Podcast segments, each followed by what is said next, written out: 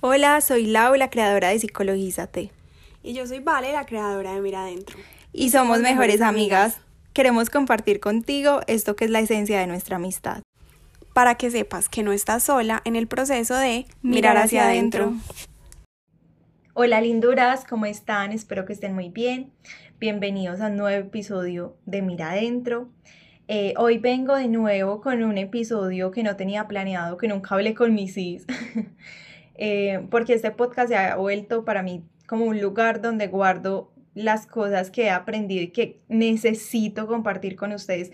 Una de las cosas que más amo hacer en la vida es aprender y compartir. Ya, es como una cosa súper básica, pero es una necesidad que cuando no lo hago, porque se pasa el tiempo, en fin, me genera mucha frustración porque de verdad que cuando tengo el impulso, cuando hay como una historia que me sale volando de la cabeza, tengo que ponerla en un lugar y este es un lugar hermoso donde puedo compartir con ustedes, así que voy a empezar con esta historia. Bueno amigos, así que empecemos con esta historia. En esta historia les tengo que confesar algunos asuntos que sé que no les había compartido. Eh, pensé que todo empezó por mi depresión, pero en estos días me di cuenta que no empezó desde ahí. Em, digamos que hay cosas, cuando tú tienes depresión pasa algo y es que la depresión es muy mentirosa. la depresión va a empezar a buscar como un montón de elementos en tu vida, pensamientos, va a focalizar toda su atención en cosas que te ayuden a mantener la depresión. Entonces hay como una, de verdad hay como una mirada de la vida muy negativa. Si tú ves algo bueno o malo, tú vas a ver 10 veces más lo malo. Les voy a dar un dato impresionante. Imagínense que se ha hecho una investigación en estos días, estuve en un seminario muy teso sobre depresión, entonces aprendí muchas cosas y en ese seminario me enseñaban que se ha descubierto que el cerebro humano, desafortunadamente, pues también como por temas de supervivencia, bueno, de evolución, en fin, le presta más atención a las cosas negativas. Entonces, por ejemplo, si tú subes una foto a tu Instagram y tú recibes un comentario negativo sobre esa foto y recibes un comentario positivo sobre esa foto, el negativo se va a quedar en tu cabeza y te va a generar mucha preocupación. Y vas a necesitar tres comentarios positivos para poder contrarrestar ese negativo. Pero resulta que cuando hay depresión, por un comentario negativo, tú necesitas siete comentarios positivos para poder contrarrestar eh, eh, ese negativo que recibiste. Entonces, con eso les quiero explicar como que realmente si hay una búsqueda por cosas que generen preocupación y angustia muy grande en este tema de la depresión. Entonces, yo he tenido una preocupación muy grande en este momento por mi futuro. Mm, o sea, realmente he pensado si voy a estudiar más, pues obviamente si voy a estudiar en algún momento de mi vida, pero si voy a empezar a estudiar ya, qué voy a estudiar, si voy a hacer una especialización, si voy a hacer una maestría, cómo me voy a conseguir la plata, si me consigo la plata, entonces en qué la voy a hacer. Entran como un montón de dilemas existenciales porque yo amo la psicología clínica, que es el trabajo al que me dedico en este momento casi que de tiempo completo, pero el amor de mi vida es la psicología social, y por eso también he buscado muchos espacios para ejercerla, como el voluntariado, como viaje hacia ella, que de alguna forma me permite trabajar con grupos. Para mí es muy importante. En fin, me pongo a pensar si quiero vivir sola, pero también pienso si quiero vivir con roomies o si quiero vivir con mi pareja. O sea, no se imaginan, yo me he puesto a pensar incluso no me voy a ir para otro país, me voy a hacer un voluntariado a la conchinchina. O sea, em, es un pensamiento que me agobia mucho y sobre todo porque es algo primero que no, no, está dentro de mi control, pues por más que yo lo decía en ese momento, es como, mm, voy a decidir que me voy a ir a hacer un voluntariado. Y ya, o sea, ahí para porque no es algo que pueda resolver inmediatamente. Eh, y luego cuando se supone que tomo una decisión, me genera mucha angustia, mucha angustia, ya no estoy segura si eso realmente es lo que quiero. Entonces, ¿qué pasaba? Yo estaba asociando esta preocupación a mi depresión y yo dije, o sea, mi depresión me tiene la cabeza súper encerrada con este cuento, me estoy volviendo loca. Mi psicóloga ya está al borde del colapso mental conmigo, mentiras. Eh, pero sí, o sea, se me, se me está volviendo algo insostenible. Em, entonces, bueno. Resulta, linduras, que esta semana mm, yo estoy haciendo varias actividades para el tema de la depresión que me han ayudado mucho. Qué rico dejárselos por ahí en Instagram. Y yo igual yo les voy a hacer mucho contenido sobre eso porque ustedes saben que me encanta compartir información y más todo lo que les pueda servir pues a las personas, más si están pasando por un episodio depresivo o para que se puedan cuidar y no les pase. Pero entonces hay unas actividades que tienen que ver con el pensamiento. Entonces, por ejemplo, los lunes tienes que obligar a tu cerebro a agradecer. los martes tienes que obligar a tu cerebro a eh, recordar un acontecimiento positivo del pasado. Los miércoles, ¿qué es lo que tenemos que hacer los miércoles? Tienes que pensar en un futuro cercano, realista, positivo. Los jueves, sentimientos, entonces pensar en alguien que quieres. Los viernes, eh, como analizar las cosas positivas que se pasaron esa semana. En fin, diga, eso es literal, lo pueden hacer.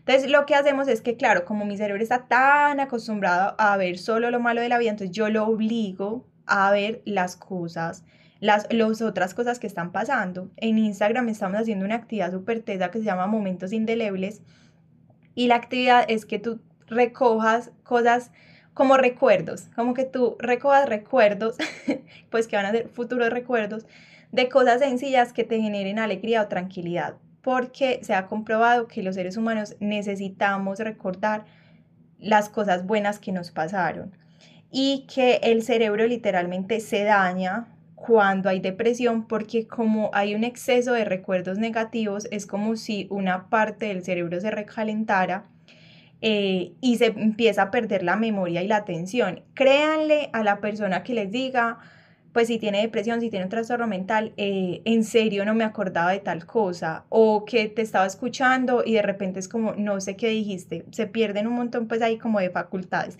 Pero también, ojo, el cerebro se regenera súper fácil, entonces con actividades muy sencillas, pues se vuelven a crear nuevas neuronas, literalmente, nuevas redes neuronales y empieza a, pues empieza como a regenerarse.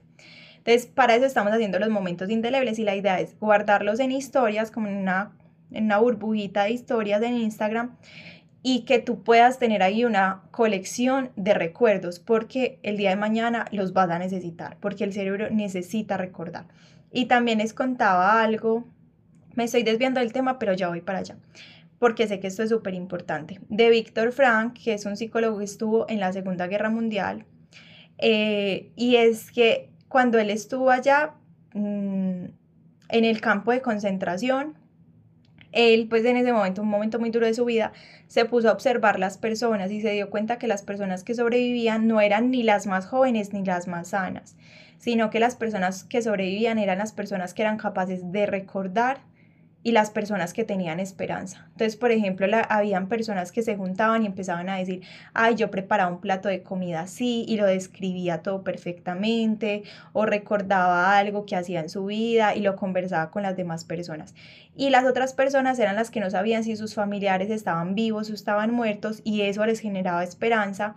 Entonces, eh, eso permitía que literalmente pudieran sobrevivir. Es una cosa muy tesa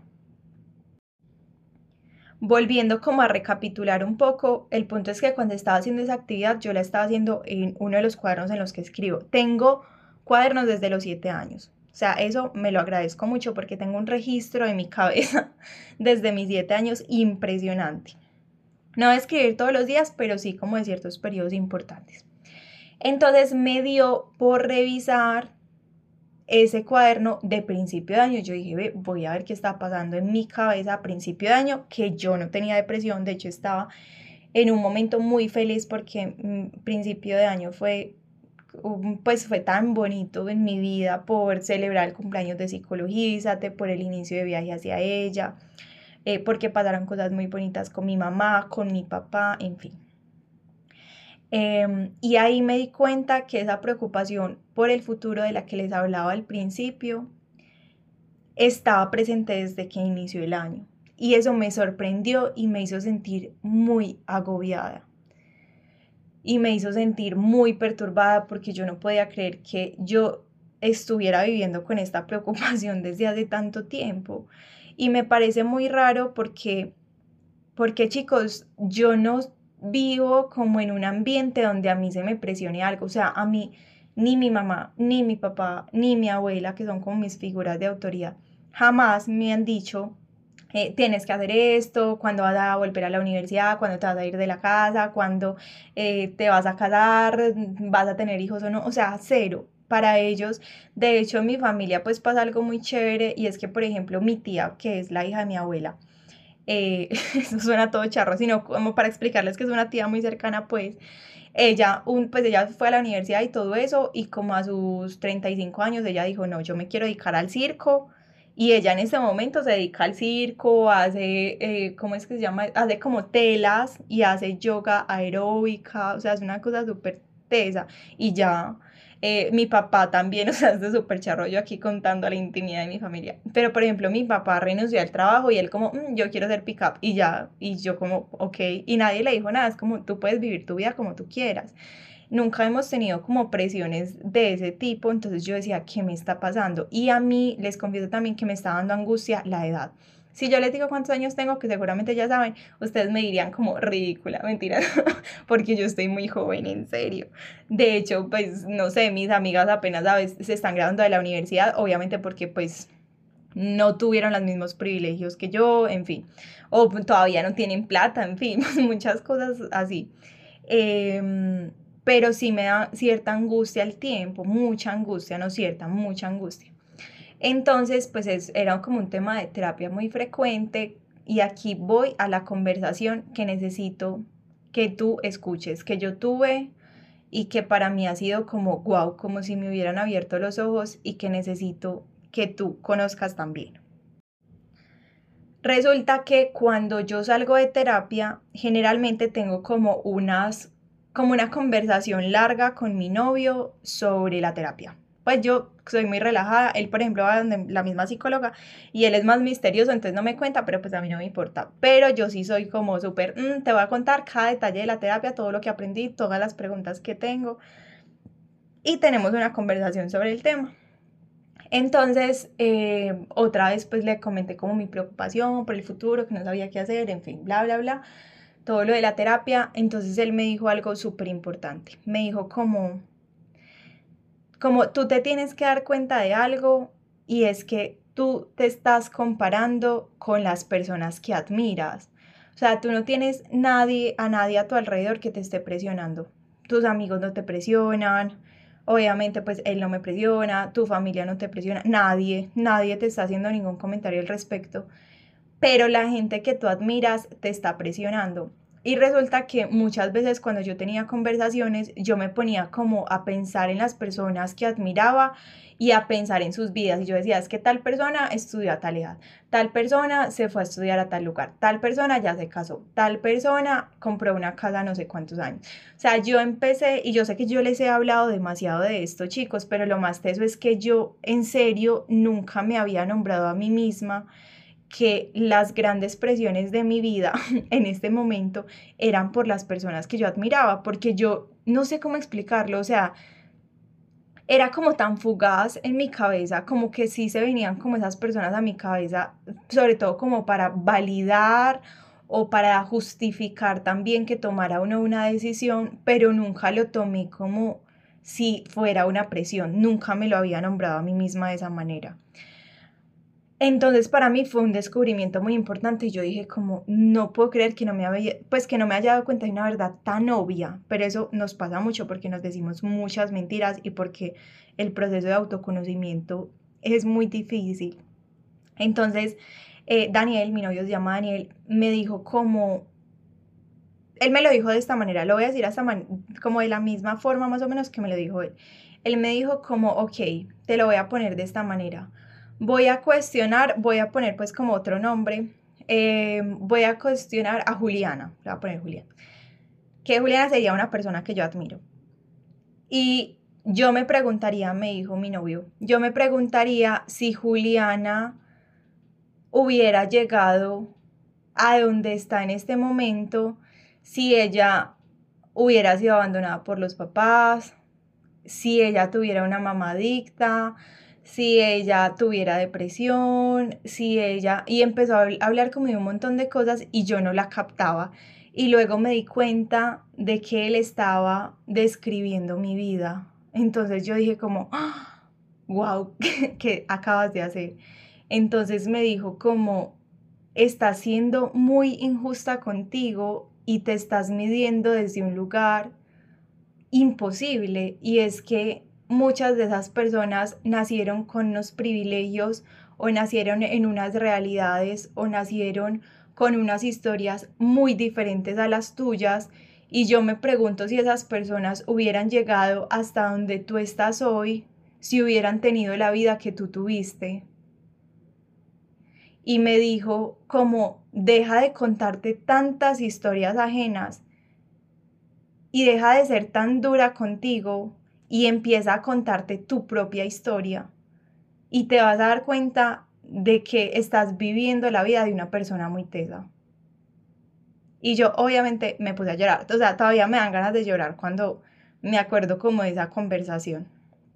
Y hoy básicamente hice todo este podcast y, y te conté toda esta historia porque también hoy quiero decirte a ti que tú estás viviendo la vida de una persona muy tesa y necesitas dejar de contarte tantas historias ajenas y necesitas empezar a contarte tu propia historia y necesitas empezar a narrarte y necesitas empezar a escribir y necesitas empezar a guardar eh, todos los mensajes que te dan las demás personas de afecto y, de elogios y necesitas empezar a, a darte cuenta de que todo lo que has construido hasta el día de hoy es algo demasiado grande, lo has hecho con todo el esfuerzo, Necesitas empezar a valorarte todo lo que has sanado, todo lo que has crecido, todo lo que has logrado, todo por lo que has luchado, todo en lo que has creído, una y otra vez y todas las veces que te has levantado una y otra vez y todo lo fuerte que eres y, y todo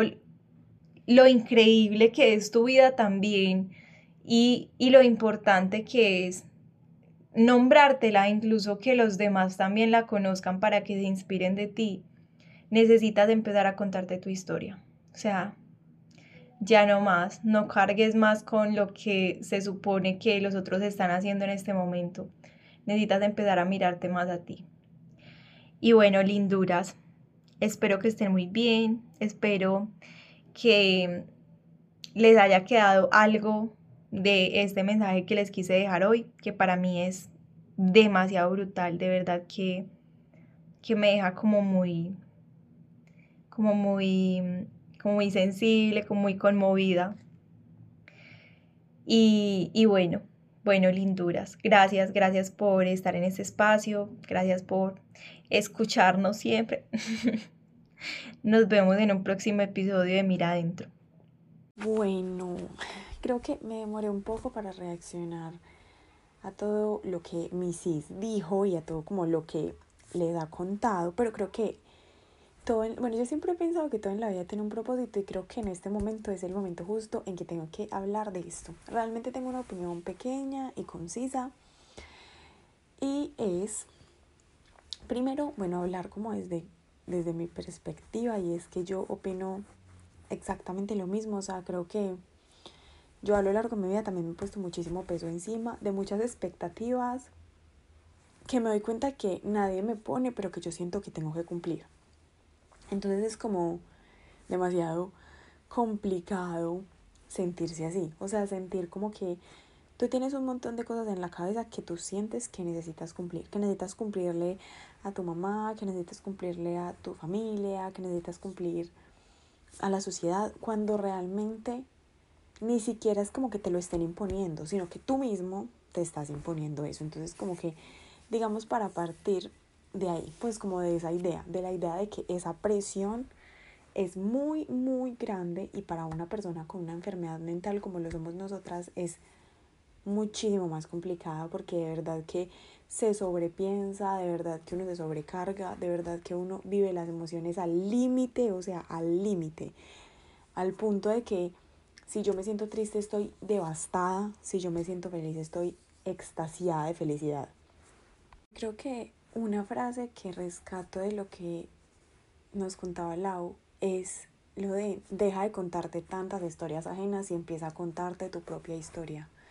Creo que de verdad nosotros todo el tiempo y también creo que es como un, ¿cómo se diría? Como una no sé, como un efecto que crean las redes sociales, este de estarnos todo el tiempo como midiendo con una vara que no nos pertenece.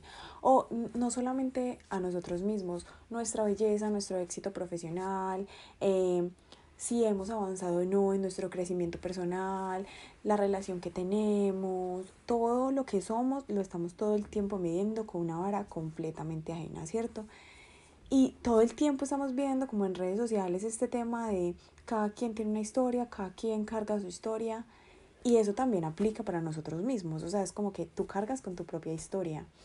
Y lo que a ti te pudo haber pasado a lo largo de tu vida, como ya decía mis los privilegios con los que tú naciste, la familia en la que tú creciste, lo que a ti te compone y te hace ser tú y ha hecho toda tu historia, realmente pues es como lo único a lo que uno le tiene que dar peso a la hora de ver hasta dónde ha llegado uno, porque nadie, cierto, más que uno, y muchas veces las personas que están muy cerca de uno, saben realmente uno porque siente lo que siente y cómo uno ha logrado con las uñas, con lágrimas, llegar hasta donde está. Entonces creo que me parece demasiado valioso rescatar de todo lo que hemos dicho esa frase, porque siento que de verdad genera como un cambio de mentalidad en uno cuando uno en serio crea como una compasión hacia uno mismo y a darse cuenta que se vale a veces estar en una posición diferente porque simplemente no somos el otro y simplemente no somos las otras personas y no es y no es nada fácil, o sea, no es fácil levantarte un día y decirte no me voy a volver a comparar con nadie, mi vida es completamente diferente a la de los demás, pero sí es un trabajo que se puede hacer todos los días y creo que acá en esta parte es importante, o me acuerdo mucho de un episodio que grabamos hace algún tiempo y en el que hablábamos mucho de la importancia de conocer tus raíces, de la importancia de conocer tú de dónde vienes, porque cuando tú conoces tu historia realmente es cuando en ciertos momentos de tu vida que tú te pones cabizbajo, que te quieres comparar, recuerdas que tú tienes una historia y que con todo lo que es esa historia tú has llegado hasta donde estás y que eso es valioso y eso es de aplaudir. Y para terminar, eh, bueno, yo sé que Lau va a escuchar esto, o sea, Mrs. va a escuchar esto cuando ya lo hayamos subido, cuando yo ya lo haya subido, porque bueno, soy la encargada de esa parte. Y creo que este es un espacio que esto ella no se lo espera, pero quiero dejar un mensaje acá para ella, al que quiero que vaya cada vez que vuelva a tener esta sensación. Y es que solo tú y yo sabemos qué está pasando en este momento de tu vida. Y sé que va a ser inmenso, tan inmenso como tú, tan inmenso como los sueños que me has contado y tan inmenso como nuestra amistad de tanto tiempo. Estoy demasiado orgullosa de ti que con todo, todo, todo lo que ha sucedido en tu vida y con todo lo que eres y todo lo que permea y todo lo que ha atravesado tu historia, estés llegando al lugar donde estás llegando. Sé que has impactado un, millones un millón de vidas priorizando la mía porque tú sabes que soy mucho de lo que soy gracias a ti y sé que vas a impactar mil vidas más. Así que quiero que sepas que estoy infinitamente orgullosa de ti, que te amo profundamente y que de verdad para mí eres una de esas mujeres que me inspiran todos los días a levantarme y ser una mejor versión de mí.